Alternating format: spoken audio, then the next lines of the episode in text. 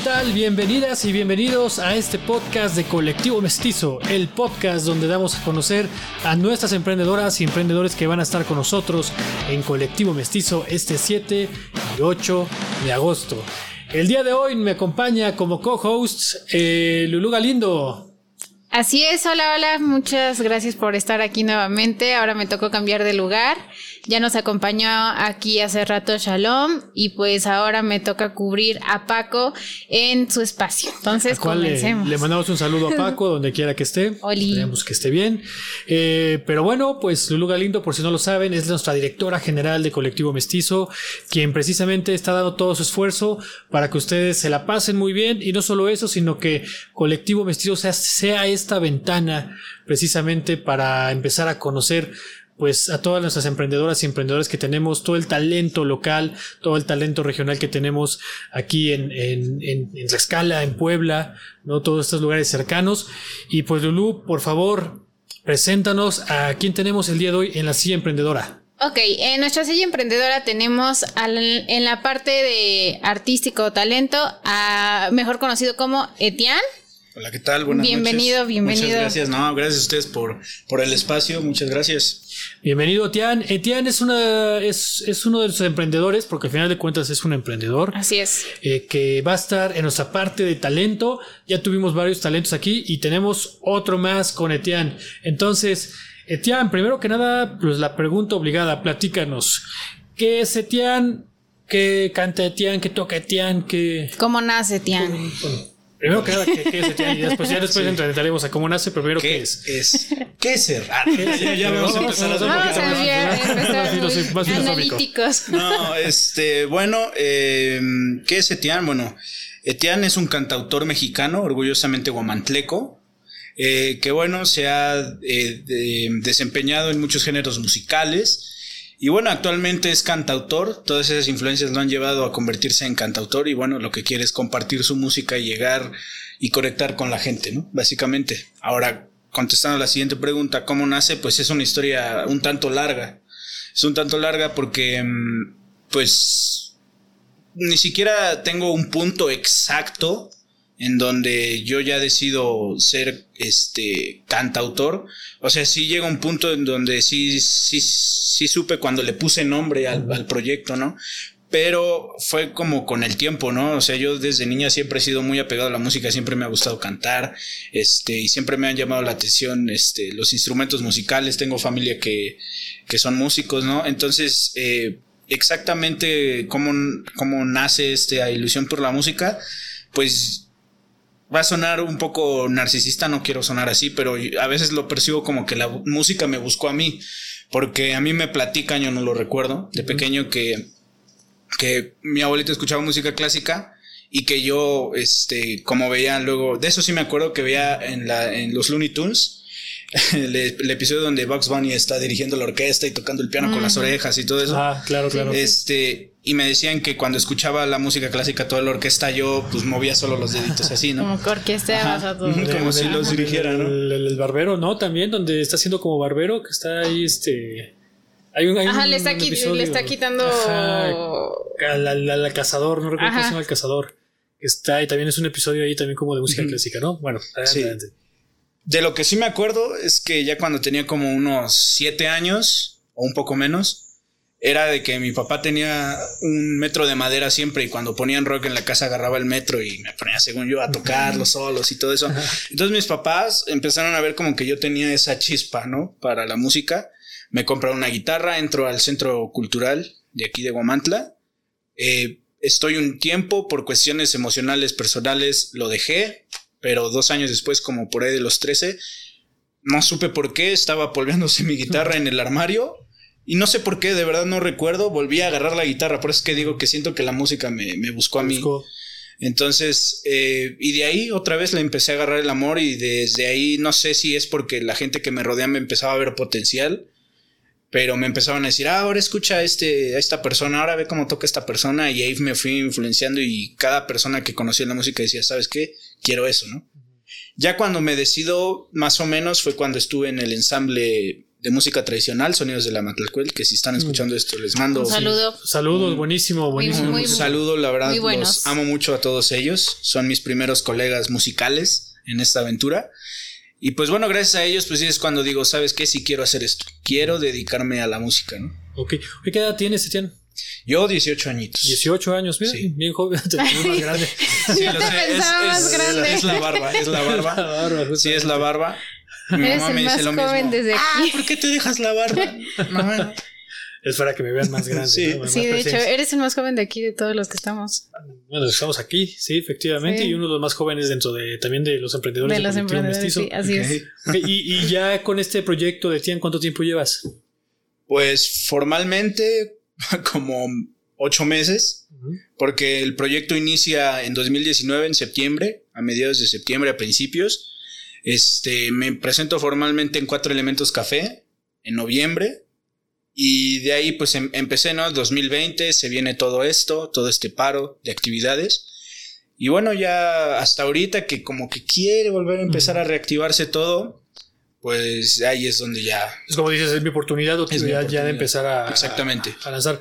Oye, y más o menos, eh, platícanos, Etienne, ¿qué, ¿qué es lo que podemos esperar? ¿Qué tipo de música? Como, como por dónde va a estar?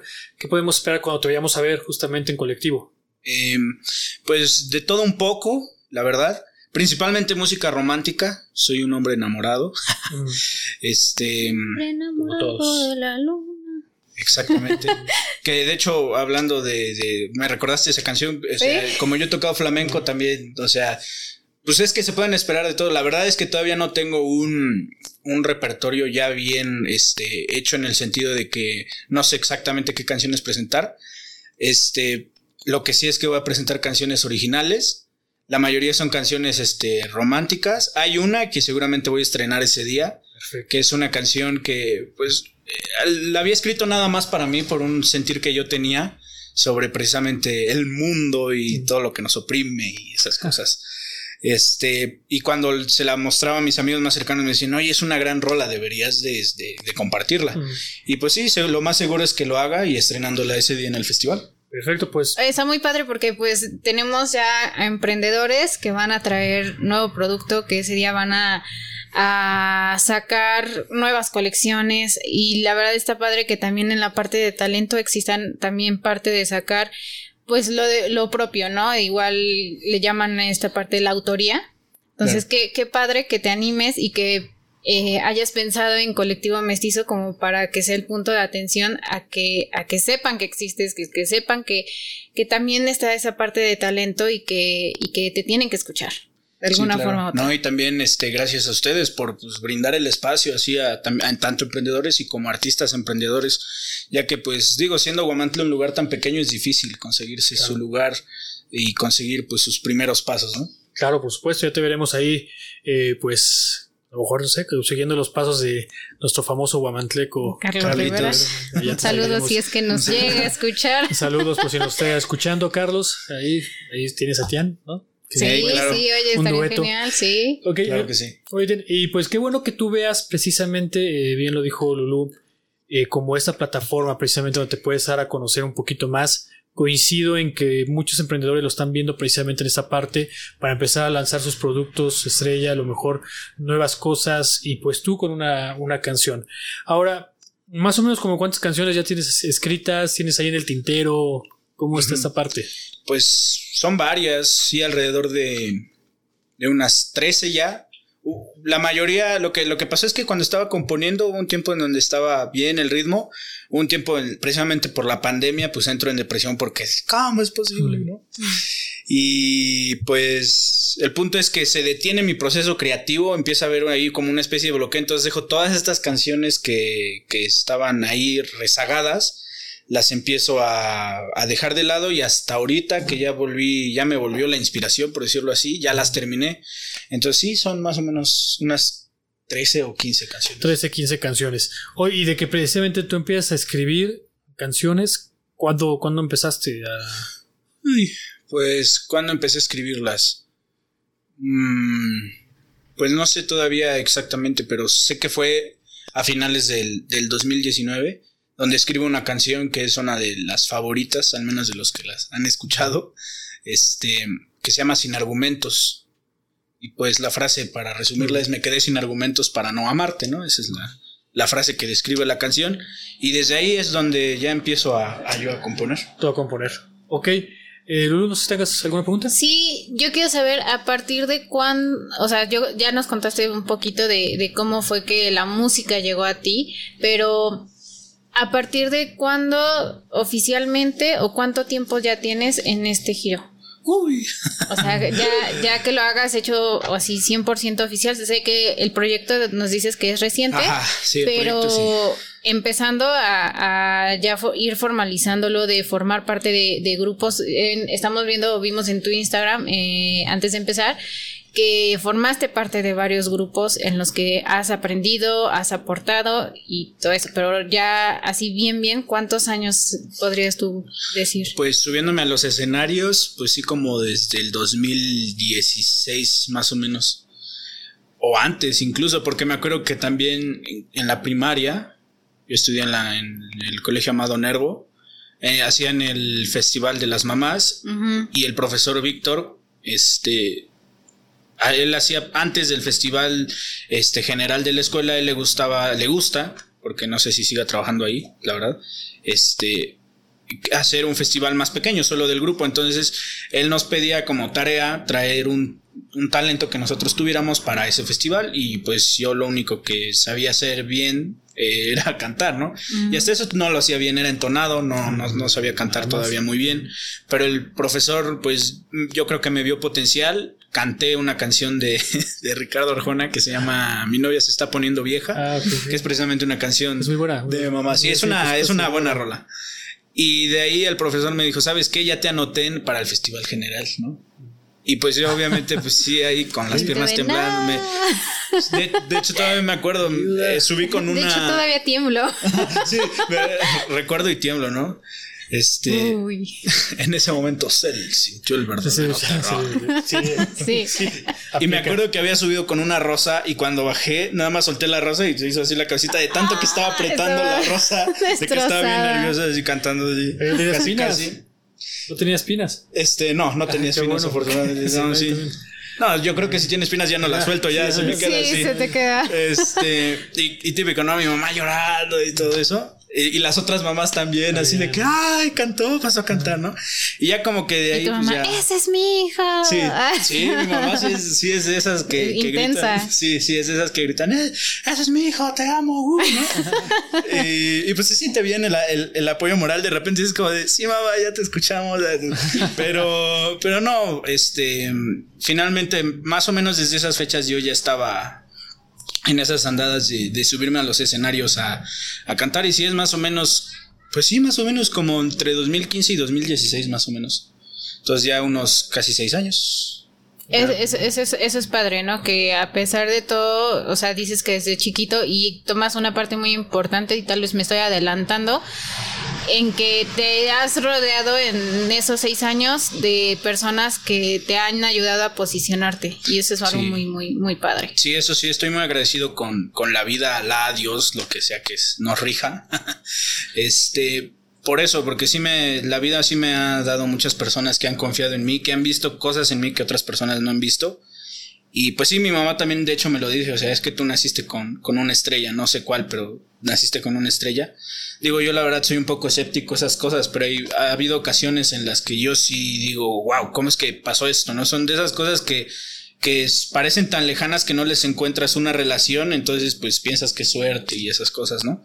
Claro. Entonces, pues sí, tan solo el que más ha confiado en mí y ha visto potencial en mí, que básicamente le debo muchas cosas, es Alfredo Carrillo, líder de, de Sonidos de la Matlalcoyl porque él sí, él fue el que me andaba trayendo para arriba y para abajo y me ponía de todos los integrantes del grupo, era a mí el que me ponía castigos más duros y me acuerdo que una vez sí le llegué a reclamar y le dije, oye, es que, pues, por ejemplo, falta él y lo sancionas así y falto yo y me sancionas de esta otra forma más dura y él fue cuando me lo dijo, porque me lo dijo así, pues es que te estoy probando y quiero que te des cuenta de que sí estás hecho para esto. Claro, y hasta dónde eres, eres capaz de llegar, ¿no? Claro. Eh, pues bueno, vamos a, a, ir a una primera pausa. Está muy interesante este, este tema con Etienne. sus inicios, precisamente cómo se ha estado formando y que justamente todo lo que hemos estado escuchando ahorita es un gran aprendizaje para las personas que nos escuchan, porque seguramente ellos están en este proceso de formación. Digo, hasta cierto nivel, por supuesto, con sus comparaciones, por supuesto, pero pues ya. Es mejor rodearse de personas que te posicionen y te ayuden. Yo creo que ahorita lo vamos a seguir platicando. Perfecto, entonces ahorita regresamos a nuestro segundo bloque. No, se vayan.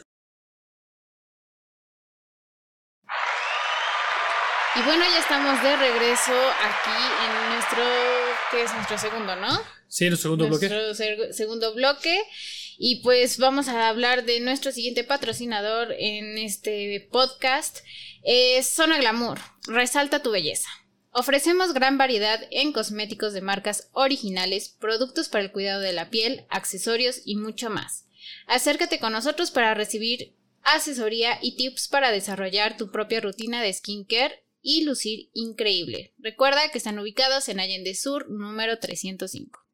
Entonces, Perfecto. Y también agradecer muchísimo a nosotros patrocinadores, eh, que por supuesto este podcast no se pudiera llevar a cabo en esta locación, sino sería por la bellería Lounge Bar and Music, que nos está prestando sus instalaciones precisamente para este podcast. Y adicionalmente agradecer muchísimo a la Unidad Médica del Razo, donde va a ser precisamente Colectivo Mostizo, que es en Reforma Sur entre Matamoros y Zaragoza. ¿Sale? Ya saben, Colectivo Mestizo, en donde están las instalaciones de Unidad Médica del Razo. Así es. Entonces estamos de regreso. Nos platicabas que eh, Sonidos del Matlacuelle fue parte de, tu proceso para, para, continuar, para seguir, para crecer. Sí. Pues sí, o sea, básicamente ellos fueron el detonante a, que yo ya decidiera activamente eh, vivir de la música.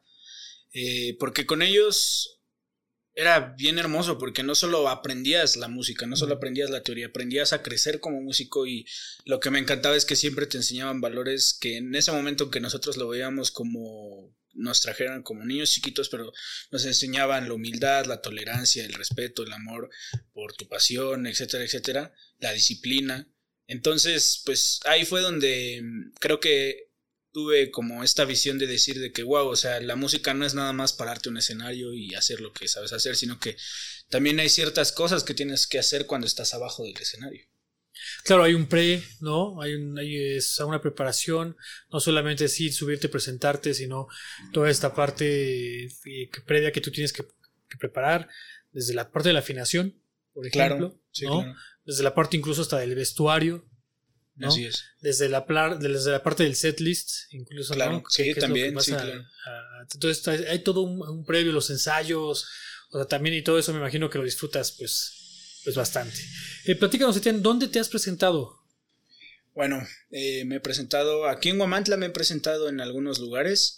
En, eh, Cuatro Elementos Café, aquí mismo en la Un saludo a nuestros amigos de Cuatro Elementos. Sí, claro que sí, un saludo. Saludos, saludos que van a estar por este, acá. Sí, van a estar aquí. Tacos El Delirio también. Em, también he cantado en el Bunte, este, en donde más. Bueno, también una vez toqué flamenco en el Fogón también. Este, he estado en Puebla en un café que se llama, ¿qué hay? 1940 se llama el café, se, me, se me olvidó su nombre. En Ciudad de México también, la verdad no recuerdo los nombres porque eran bares así tal cual. Este, también me he presentado, ahí no, en, fiestas en Morelos, con fiestas de, la familia y todo eso. Y pues sí, realmente sí es, ha sido todo eso. Bueno, ha sido, pero ha estado ya en varios, en varios lugares. Sí, sí, he estado en varios. Y, eh, bien, ahora sí que. Ah, perdón que te interrumpa. adelante, adelante, y en Ixtenco, en el Festival de Trova, ah. que era el más importante y se me estaba olvidando. y justo le estábamos hablando hace rato. hace rato, ¿no? Sí, cierto, sí. Sí, sí, no, y justamente. Y, y qué padre que, que tú ya te empieces a dar a conocer ¿no? Que, vayas a otros lugares, por ejemplo, pues a la Ciudad de México, ahí a, a varios. ¿Cómo es que tú logras este contacto para poderte presentar por allá? Pues por Instagram. Ahora sí que yo no tengo este gente que me diga, oye, jálate para acá o lo que sea. Sino que yo empiezo a buscar este artistas emergentes así de la Ciudad de México.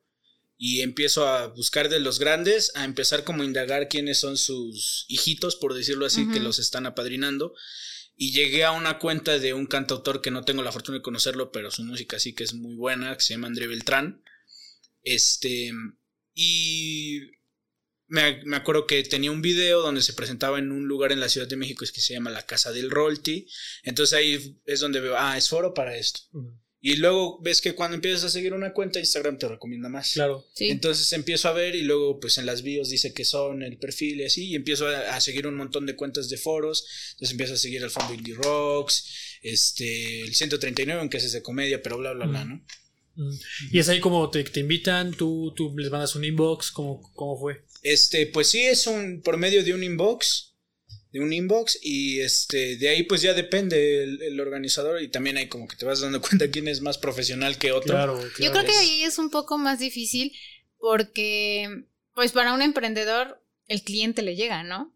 Para que te consuma. Pero en su caso, en la parte de talento, el talento tiene que llegar a, las personas para que le consuman o para que lo conozcan. Sí, así es. al, inicio, pues sí, siempre es así de casi, casi tocando de puerta en puerta este, solo que en este caso pues es buscando en redes sociales todo lo que hay. Este, y pues sí, básicamente tú eres el que se acerca y ellos te dan los parámetros, ¿no? Pues es que es esto y esto. Hay otros que son más buena onda, que como que entienden cómo es el medio emergente y hasta, pues, o sea, te, te dicen, ok, se va a manejar así y así, nosotros te ponemos esto, te ponemos lo otro. Porque, por ejemplo, he llegado a lugares donde de verdad... De verdad, o sea, por eso es que, por eso es que también muchas veces cuando nosotros como músicos, sobre todo los que nos dedicamos a, hacer nuestra propia música, cobramos hasta cuatro veces lo que cobramos en un evento grande, porque, o sea, hacer un evento privado es, es suicida para nosotros. Porque muchas, muchas veces, una vez me tocó precisamente con el maestro Alfredo, que fuimos a, a dar un toquín privado, pero pensaban que éramos rocola las personas. Mm. Entonces, pues mientras que él se sabía una, porque yo nada más iba de acompañante para ayudarle con su equipo de audio, pero de que él se sabía unas y de repente le pedían una y nada más me hacía, me hacía caras de que preguntándome, ¿te la sabes? Y no, pues ya rápido cambio. Y así nos la, nos la llevábamos. Entonces, por eso es que sí, normalmente por eso cobramos mucho los shows privados, porque sí es bien riesgoso. O muchas veces nos, nos dice, no, pues ¿qué vas a requerir? No, pues necesito eh, equipo de audio con estos requerimientos y ahí es donde ya. Eh, siempre nos, nos empiezan a, a, batear cuando empezamos a hablar ya sea de dinero o del equipo que necesitamos, ¿no? O por ejemplo hay muchos que nosotros para sentirnos protegidos como esa área de de zona de paz, nos gusta tener un camerino y no es porque seamos arrogantes de que ya no citamos los artistas así, sí, claro. sino que pues es bien raro que ver que el artista que va a cantar está hasta atrás al lado del baño, ¿no? Y ver, y, imagínate, y luego te presentan de que, y va a pasar Etienne, y son de que 30 segundos de silencio bien incómodo entre que pasas en las mesas y. permiso, con permiso, y con la guitarra, ¿no? ya, le tiraste el carajillo al tipo, no, no, ya, ¿no? O sea, sí, sucede. Sí, sí, llega a suceder, entonces sí, digo, Ay, sí, no sé, pero la verdad, por ejemplo, yo sí admiro a los que cantan en camiones y todo eso, porque Digo, o sea, para empezar, es saberte parar en el camión. Sí, es. Porque, y sobre y luego cuando va lleno, ¿no? Ajá, cuando va lleno, y sobre todo que aquí las calles no es como que sean las idóneas para conducir, y también los conductores no son muy prudentes, entonces luego ahí vas cantando así la puerta, sale sobrando. Y luego, luego me da mucha risa porque llega a parecer que le sale el, el vibrato solito, ¿no? De que sale sobrando. Entonces, entonces sí, y aparte todavía eso de que luego ves a tipos con audífonos y que van en su rollo, o luego veo que les toca de que el bebé va llorando en el viaje y ellos cantando, o sea, sí es una onda bien densa para... Pero creo que ahí es donde se forjan los mejores también. porque te crea ese temple de, saber manejar las situaciones difíciles también. Claro, porque no, no siempre vas a encontrarte el escenario donde todos te pongan atención, donde todos estén aplaudiendo, donde todos estén eh, ahora sí que al 100% con el espectáculo, ¿no? Encontrarás lugares donde pues, cada quien en su rollo, bien lo dices, ¿no? Eh, a lo mejor en su plática y a lo mejor solamente pasas a hacer una segunda o incluso hasta tercer, un tercer un tercer fondo, ¿no? Sí, claro. O sea, incluso hasta esa parte. Entonces, ahí, por ejemplo, para el talento, porque también tenemos talento que nos escucha, nos ve, ¿qué les puedes aconsejar en esa, en esa parte? Híjole, pues en esa parte es que pues sí hay que amarrarse bien el cinturón, y a darle porque pues es que no hay otra forma desafortunadamente bueno no afortunadamente mejor dicho hay algunos que por tener por su este accesibilidad económica pues pueden saltarse ciertos pasos o los hijos que ya vienen de artistas y todo eso pueden saltarse ciertos pasos pero a nosotros los mortales por decirlo así la, la, mayoría de la población el 99% este, pues sí tenemos que empezar casi desde cero. Entonces, pues sí es eso, o sea, amarrarse el pantalón y más que nada, también siempre, siempre, siempre, buscar profesionalizarse, siempre, siempre, siempre busca profesionalizarte. Yo lo que hago siempre es ver a los artistas que me gustan. Por ejemplo, ahorita uno que me que actualmente me gusta mucho es John Mayer, ¿no? Entonces, eh, siempre me fijo en fotos de en fotos y en videos en vivo, ¿qué? cómo se comporta en el escenario, qué está haciendo en entrevistas, veo lo que es lo que dice, el equipo que usa, ¿no? Entonces digo, ah, está usando estos amplificadores, pero yo no tengo el dinero para comprar ese amplificador, ok, entonces voy a investigar qué amplificador es el que me puede dar esa cadencia que yo quiero buscar, etcétera, etcétera, ¿no? Y siempre buscar ser lo más profesional posible, porque así también tú te vas, te empiezas a blindar eh, ante esas situaciones. Sí, claro, va a ser más fácil también que te, que te inviten a eventos, ¿no? También siendo más profesional. Hablábamos, por ejemplo, con DJ Michel León, eh, que justamente, pues, él le decía a la gente con la que trabaja, eh, o incluso él mismo tiene la regla de que no, pues no, nada de bebidas alcohólicas eh, durante un evento, porque es parte de ser profesional. Exactamente. Con la gente que te contrata, ¿no? Sí, porque tienes que dar la ciudad del evento donde estás. Entonces, claro, sí, entonces si, no, si no te comportas de forma profesional, si de repente, ah, mira, ahí está el música que, que contratamos y ya está echándose sus tequilas de fondo y a lo mejor haciendo como Juan, Juan Gabriel, ¿no? la copa encima. Claro. Y al final de cuentas, eso termina haciendo que no te que, quemas tu imagen, ¿no? Sí, claro, ha pasado. Por ejemplo, el ejemplo, eh, por ejemplo, valga la redundancia, el ejemplo más común o más popular es el de Alejandro Fernández, ¿no? Cómo lo ves cantando y de repente está o ya se está cayendo y todo eso, ¿no? Entonces, este, pues sí, definitivamente yo también en el escenario cero sustancias que, que puedan impedir el buen desarrollo del, del evento, del, del show.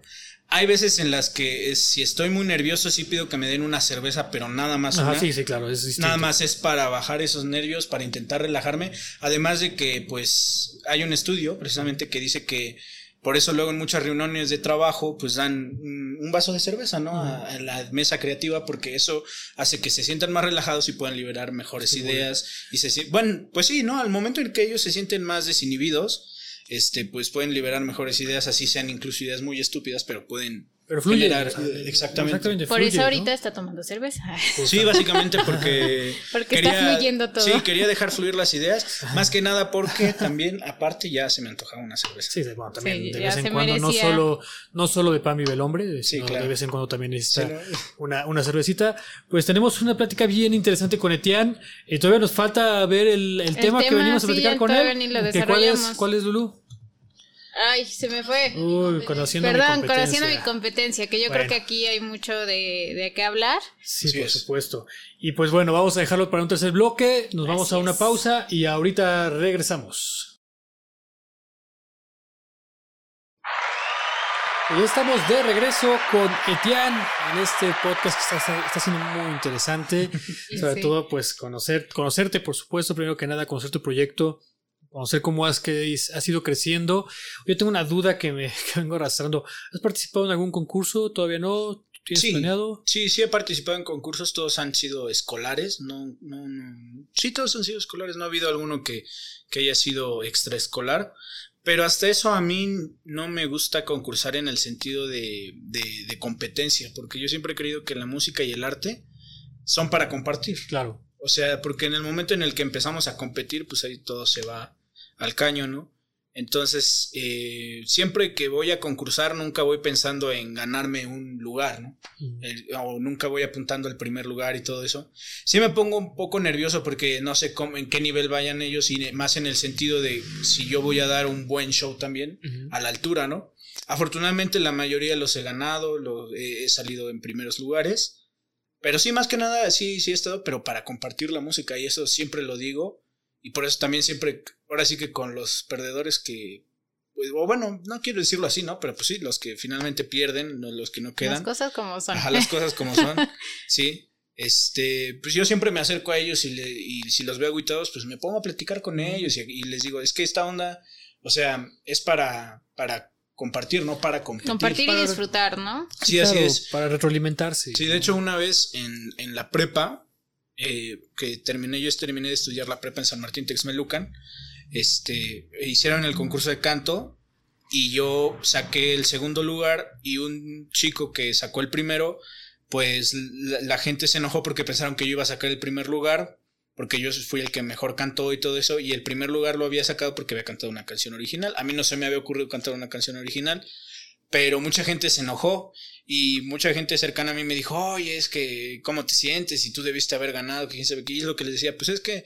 yo entré no para competir, yo nada más era para compartir. Y también, como yo en ese tiempo era todavía el nuevo del plantel, pues lo aproveché también como una oportunidad para poderme dar a conocer y sobre todo más que haciendo lo que sé hacer bien, ¿no? Claro, claro, por supuesto.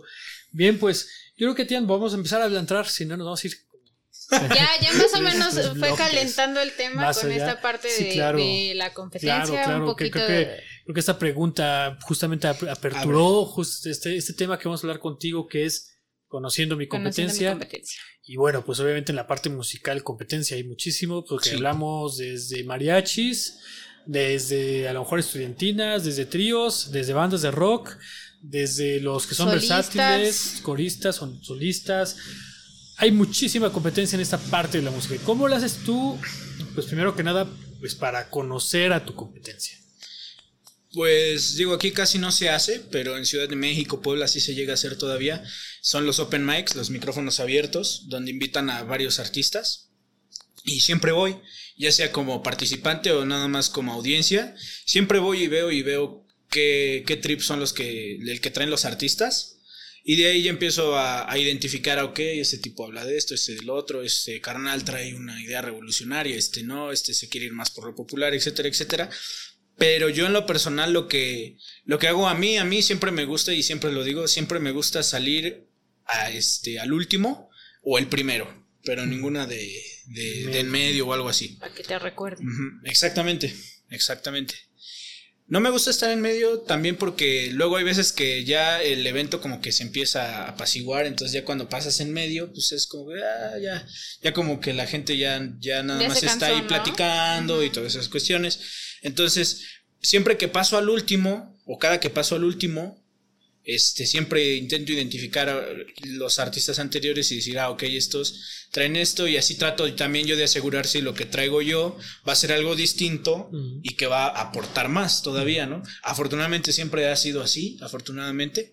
Este, pero también, por ejemplo, si tú no tienes, por la cuestión que sé que vives en un pueblo muy pequeño y no tienes la posibilidad de viajar, pero sí tienes internet, pues te aconsejo que lo mismo que yo hago, no busco artistas emergentes, busco foros yo, por ejemplo, lo que luego hacía en Instagram, nada más buscaba cantautor y como muchos tienen en sus biografías cantautor, músico, etcétera, pues ya nada más empiezas a buscar y empiezas a ver este, todas las propuestas que hay y lo que te recomiendo es que empieces a ver qué música hacen y todo eso. Y, por ejemplo, si eres de un grupo de mariachi y, por ejemplo, aquí que es muy popular el mariachi, pues empieces tú a ver, ah, ok, es que este mariachi trae esta propuesta, e, ellos versionan canciones pop al mariachi, ok, entonces yo puedo versionar, por ejemplo, el bolero al mariachi y así empezar a encontrar como esas fisuras entre la pared para poder encajar en, la competencia. Claro, y generar también una nueva tendencia, ¿no? A cierto punto.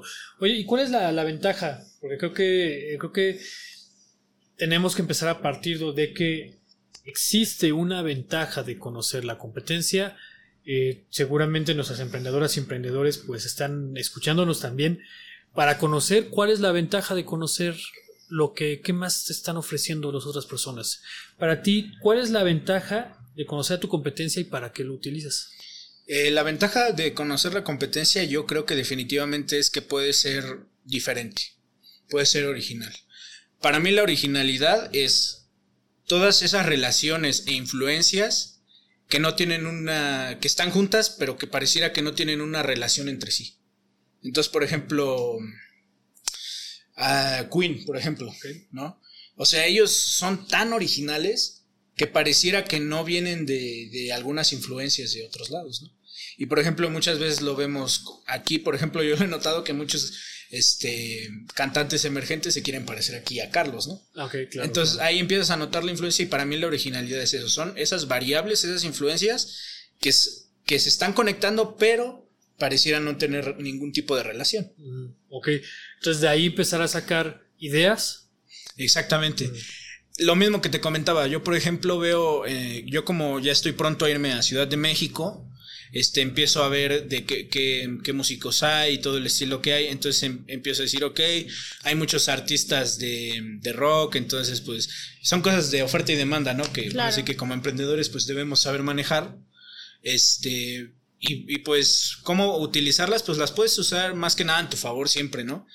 Una manera de de utilizarlas en tu contra, yo me imagino que es simplemente intentar oprimir, ¿no? Eh, hay una frase que no sé, no ya ni me acuerdo a quién se la escuché, pero es básicamente que, que es lo mejor es brillar por tu propia luz que apagando la de otros, ¿no? Claro. Así es. Entonces, este, pues es básicamente, básicamente eso sí. No, pues la verdad es que has tocado temas muy, muy importantes en, en este aspecto hay que, bien lo dijiste, hay que saber destacar y no hundirse uno mismo, hay que hacerse brillar y notar por uno mismo. Y qué mejor manera, pues, rodeándote de esas personas que bien ya lo habías comentado y además inspirándote de otras personas para que tú puedas buscar, y eso es algo muy importante, no tratar de ser la copia de, sino sí ser como que el que me inspira, para yo abrirme y buscar otra, otra forma de, de yo desenvolverme. Sí, pues de hecho, hablando, ahorita que hablas de, de, no ser la copia de, yo me acuerdo que cuando empezaba en la trova, a mí siempre me ha gustado la música de un amigo, Fran Fernández, él es de España, y me, siempre me ha fascinado su música, entonces empecé a, cantar mucho sus canciones al punto donde empecé a cantar casi, casi igual que él, ¿no? Es la tonada y todo. Ajá, entonces, eh, un amigo, un muy buen amigo, Fernando, este sí fue el que me dijo, oye, dudes que ya, ya te estás pareciendo a él, o sea, ya está haciendo su doble. entonces, pues afortunadamente él como buen amigo me lo dijo y entonces ya eso fue lo que me puso a pensar y, fue cuando empecé a decir, ¿sabes qué? Pues, o sea, aparte tienes todas esas, estas influencias que, con las que has crecido, pues busca ahora algo, algo por lo que tú, eh, por lo que tú puedas crear y lo, tus propias convicciones como, como artista, ¿no? Sí, sin perder tu propia esencia y aparte, pues, no que digan, ay, canta igualito, ¿no? Así como, ay, qué diferente es este chico, tiene una forma tan diferente de, de cantar, de, de, tocar, o sea, eh, es algo que la gente también tiene que ver, que no eres igual a, no que eres diferente y que haces que, que, se armonice el ambiente, que en este caso es, es eso, ¿no? Que se armonice, que no se apague este el evento, el que siga, continúe y pues seguir, seguir, seguir. Sí, así es. Yo creo que, que parte de conocer a tu competencia, lamentablemente si no lo vemos de la forma adecuada, podemos caer en esta parte lamentable de las comparaciones. Hemos escuchado en otros podcasts anteriormente donde es que yo me comparo con otro y de repente eso me desmoralizó cañón porque cómo es posible que la otra persona haya crecido más rápido y bla bla bla bla bla bla y entonces incluso eso pudiera llegar a hacer que hasta abandones tu sueño. Claro. ¿No? Aquí, Etienne, ¿cómo lo has hecho para que puedas conocer tu competencia y no caer en compararte con otras personas? Sí, es muy difícil, ¿eh? Es muy difícil evitar el compararse, porque también aparte es casi algo intrínseco en nosotros, el, todo el tiempo estar comparando, porque precisamente Hegel, este, un filósofo, creo que sí es él, el que tiene una frase que dice que el mundo, el mundo, las personas, este, percibimos el mundo, o los seres humanos percibimos el mundo por medio a contraste y armonía. Entonces, pues aquí, por ejemplo, sería que por esa razón los esquimales pueden diferenciar entre más de 100 tipos de blanco, ¿no? Cuando nosotros solo vemos blanco, este, hueso, crema, lo que sea, y ellos pueden diferenciar entre más de 100 tonos, ¿no? Por lo mismo. Entonces, los, nosotros todo el tiempo estamos en ese proceso de contraste y armonía, ¿no? Ahora, ¿cómo evitar caer en eso? Pues depende, si tú, si, si te gusta un artista y te agüitaste porque él le va mejor o un amigo que le va mejor, pues trata de, de, seguir sus pasos en el sentido de que, a ver, qué actitudes está teniendo él ante, ante esas situaciones, ¿no? Y qué está haciendo él también para, para obtenerlas. Y que a ver, también yo tengo esta ideología que también aparte es de que muchos te dicen y sobre todo nosotros como emprendedores solemos estar en contacto con ese tipo de contenido todo el tiempo de que ve a Bill Gates, empezó desde un garage o ve a Jeff Bezos que empezó con su mesa era una puerta. Y a mí me ha dado mucha risa sobre todo el de el, el de Bill Gates, ¿no? El de Steve Jobs que empezó desde un garage. Y para mí fue como que, carnal, no tengo garage. ¿De dónde saco uno? Él empezó desde un garage. Yo no tengo uno. Necesito conseguir un garage. Entonces, para mí, para mí, deberíamos escuchar más las historias de fracaso que de éxito, porque precisamente las historias de éxito prueban esa regla de que solo muy poca gente lo logra. Entonces, ¿por qué muy poca gente lo logra? No es por el excepcionalismo de los que ya lo lograron, sino por las razones ya sea sistemáticas, porque ellos no saben manejar sus emociones, etcétera, etcétera, que pues no lo lograron, ¿no? Y también sería más que nada escuchar a aquellos que no lo lograron. Entonces, imagínate, tan solo también estos datos están durísimos, que apenas los vi, no tiene mucho. En el mundo, no sé aquí en México, pero no creo que sea muy distinto, el, del 100% de los que emprenden, solo el 70%, perdón, solo el 30% lo logra. Logra que su negocio se mantenga. Entonces todo ese 70 se quedó fuera. Eso para empezar y de ese 30% que queda, solo el 15% puede expandir su negocio. Entonces, quiere decir que el otro resto solo puede tener su negocio para pues, sostenerse ya, ¿no? Y no lo puede dejar crecer. Entonces, imagínate, ¿no? Son un montón de cosas que aunque pareciera que que son muy simples porque todo el mundo te dice de que levántate temprano, este, échale ganas y todo eso, pues sí está bien. Claro que hay mucho valor la disciplina en, la disciplina y todo eso, pero también hay que saber identificar cuándo no es nuestra culpa. Mm. Cuándo es que fue por algo de causas de fuerza mayor. Claro, ya cuando es que eh, a lo mejor son es circunstancial, cuando es que a lo mejor eh, donde tú intentaste emprender, de repente entró alguien con otra idea muy distinta y te, te lo te comió al final de cuentas, digo, sucede, ¿no? ¿Cuándo no es tu culpa? Pero es, es, importante, yo creo que también reconocer que cada quien avanza a su paso. También. y que no por, y yo creo que también eh, avanza en la parte de, de la competitividad, que no porque él vaya avanzando más rápido significa que tú también te tengas que ir a la carrera. Cada quien vive su proceso, cada quien conoce y, y, sabe sus, sus caminos. Entonces, no quieras competir con la persona porque va más rápido que tú, están avanzando, lo están conociendo más rápido. Cada quien su proceso, cada quien sabe cómo es, este, o cómo conoce su, su, su mercado, su gente, y pues también es, es el no aferrarte a decir, o sea, sí es el lo puedo tomar como ejemplo y esa persona va a ser mi inspiración.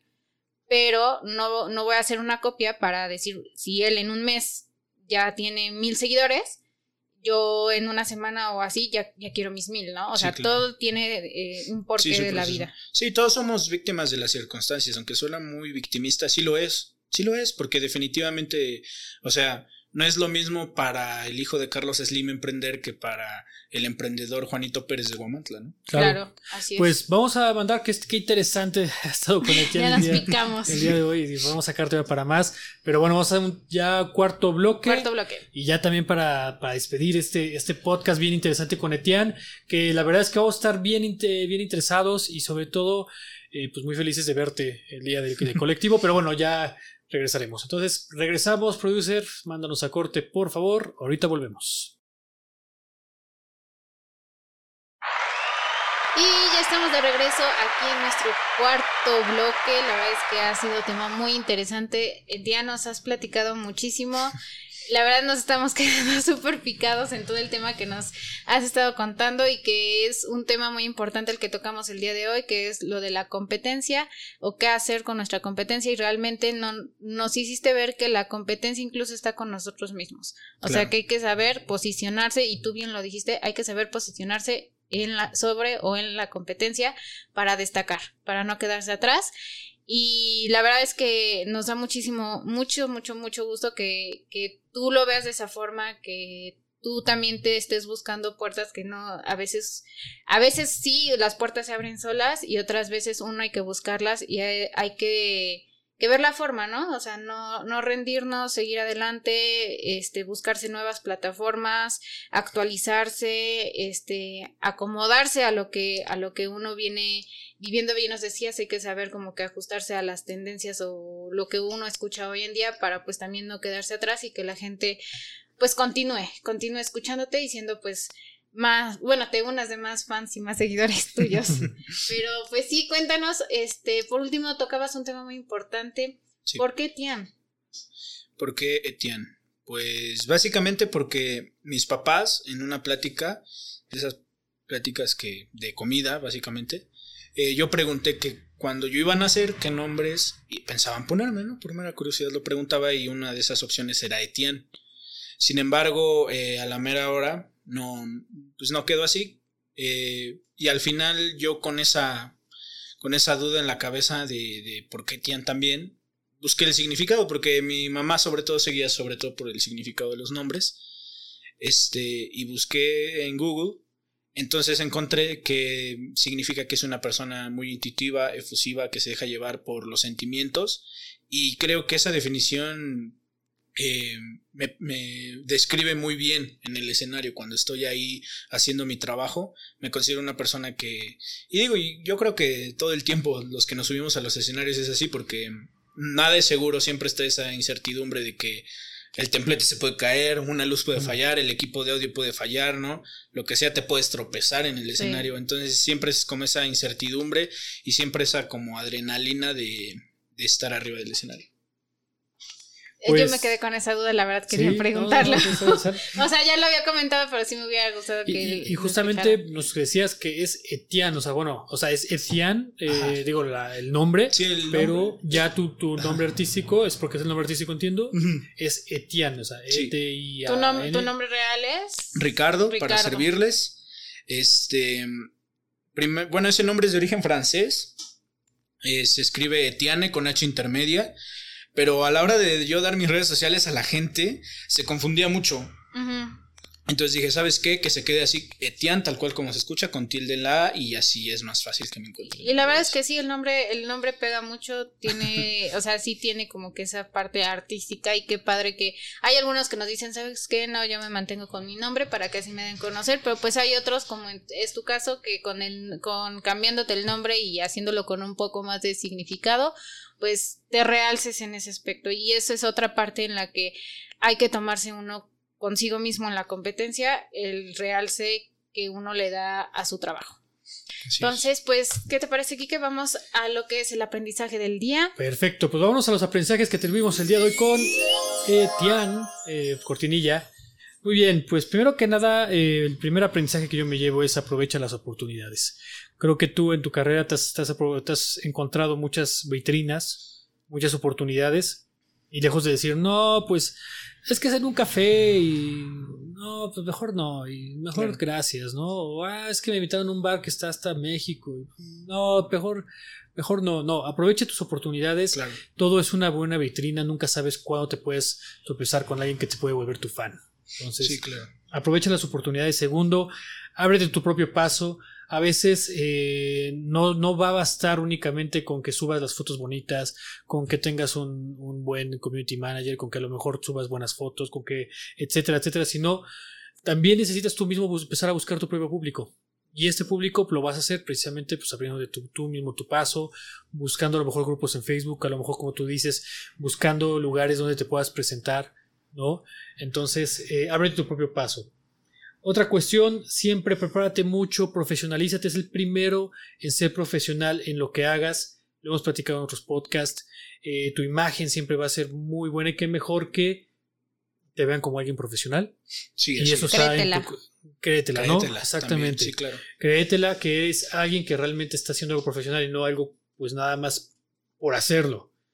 Eh, otro aprendizaje, comparte tu talento. Si eres bueno en algo, pues precisamente no te creas el, mejor, no te creas el que todo lo puede, sino también se vale compartirlo, se vale a lo mejor de vez en cuando dar un curso, de mejor de vez en cuando eh, platicar con alguien, retroalimentarlo, coachearlo, eso siempre va a agradecerlo mucho, sobre todo a las personas que van iniciando. Eh, otro es conoce, bueno, pues obviamente en el tema que, que tocamos el día de hoy, que es conocer a tu competencia. Conoce tu competencia, pero sobre todo, uno, para sacar ideas, ¿no? que es muy distinto a plagiar Ojo. No, el plagio, No, no el plagio, el plagio, por supuesto. O sea, cuando saca ideas, eh, saca a lo mejor, identifica cuáles son las tendencias, eso también te puede ayudar. Sí. Eso te puede ayudar a mantenerte vigente. Entonces ve tu competencia para saber cómo por dónde están las tendencias. Eh, ¿Qué está haciendo bien la competencia? ¿Qué está haciendo bien mi competencia? ¿Por qué está eh, a ese nivel? ¿Por qué tiene mil followers en un mes?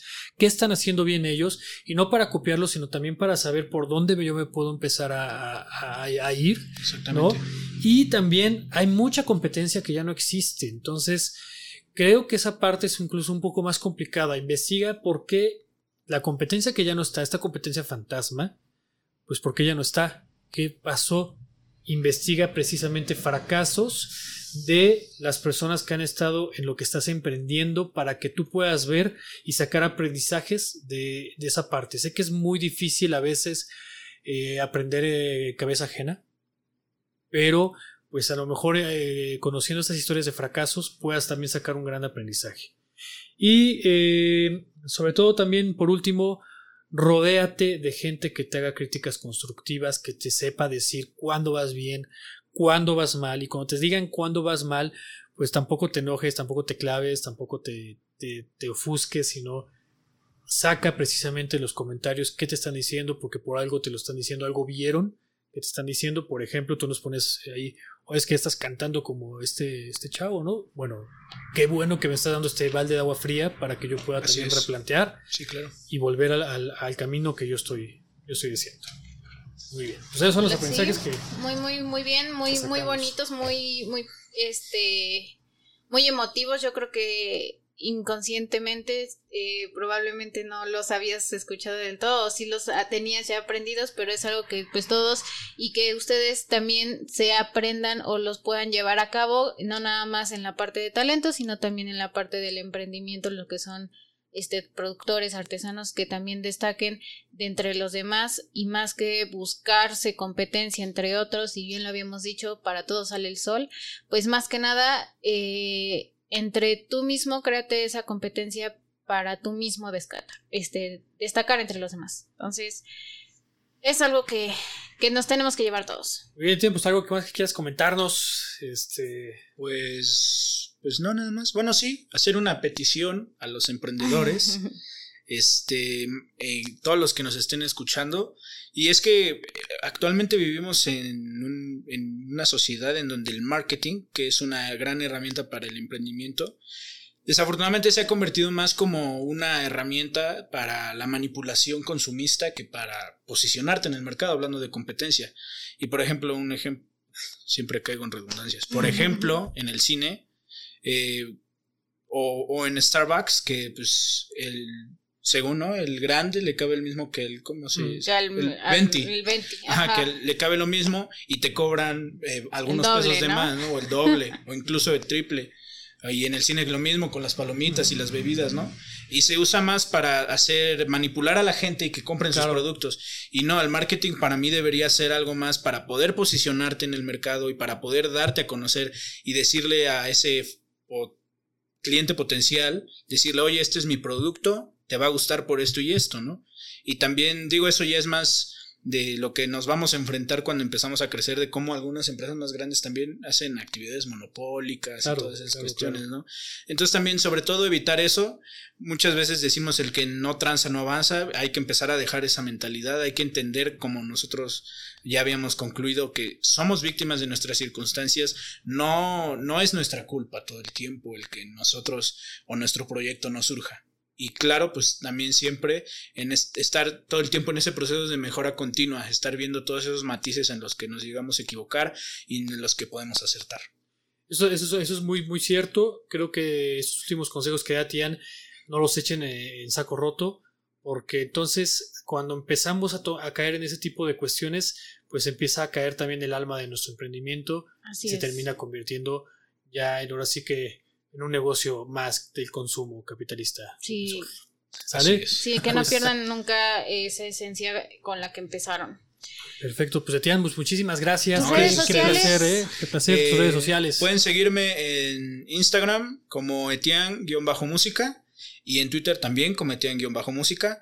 Eh, por este momento todavía estoy cambiando algunas cosas de mi página de Facebook, así que pues bueno, pronto sabrán de, ella, pero pues sí, me pueden seguir en esas dos redes. Perfecto, y no se pierdan la, a Etienne, a Etienne, Etienne, no se pierdan a Etienne en Colectivo Mestizo, no sé a qué hora va a estar, ¿ya lo, ya lo tenemos? Sí, abriré el evento yo. Ah, pues precisamente como, como, le gusta estar al principio, pues va, a ser el, el, el, del día sábado, ¿verdad? Sí, el del día sábado. Etienne, el día sábado, para quienes quieran escucharlo, va a estar ahí con nosotros abriendo. Qué mejor forma de abrir el colectivo mestizo. Para que vayan a ver. Y pues sí, claro que, sí, vayan, vayan. Sobre todo vayan a ver a los emprendedores, porque de verdad va a haber muchas propuestas de emprendimiento muy interesantes. Perfecto, muy bien. Pues ahí está Etienne. En nuestras redes sociales, Lulu. Así es, estamos como Facebook e Instagram como colectivo.mestizo.tlx. También estamos en Spotify como Colectivo Podcast. Colectivo Mestizo Podcast y estamos en TikTok como Colectivo Mestizo. Síganos mucho en todas nuestras redes sociales, muy pronto también en YouTube para que también no se pierdan de todo lo que estaremos subiendo en el contenido. Perfecto, pues muchísimo éxito, Etienne. Muchas gracias. Qué placer tenerte con, pues tenerte aquí con nosotros. Qué placer vamos, vamos a tener el día eh, sábado que, vamos a, verte, escucharte. Y bueno, pues estamos, estaremos muy, muy pendientes y ya queremos que sea colectivo mestizo este 7 y 8 no se lo pierdan. de agosto. No se lo pierdan, por favor, ya los esperamos. Y bueno, pues cuídense mucho y nos vemos. Adiós. Adiós.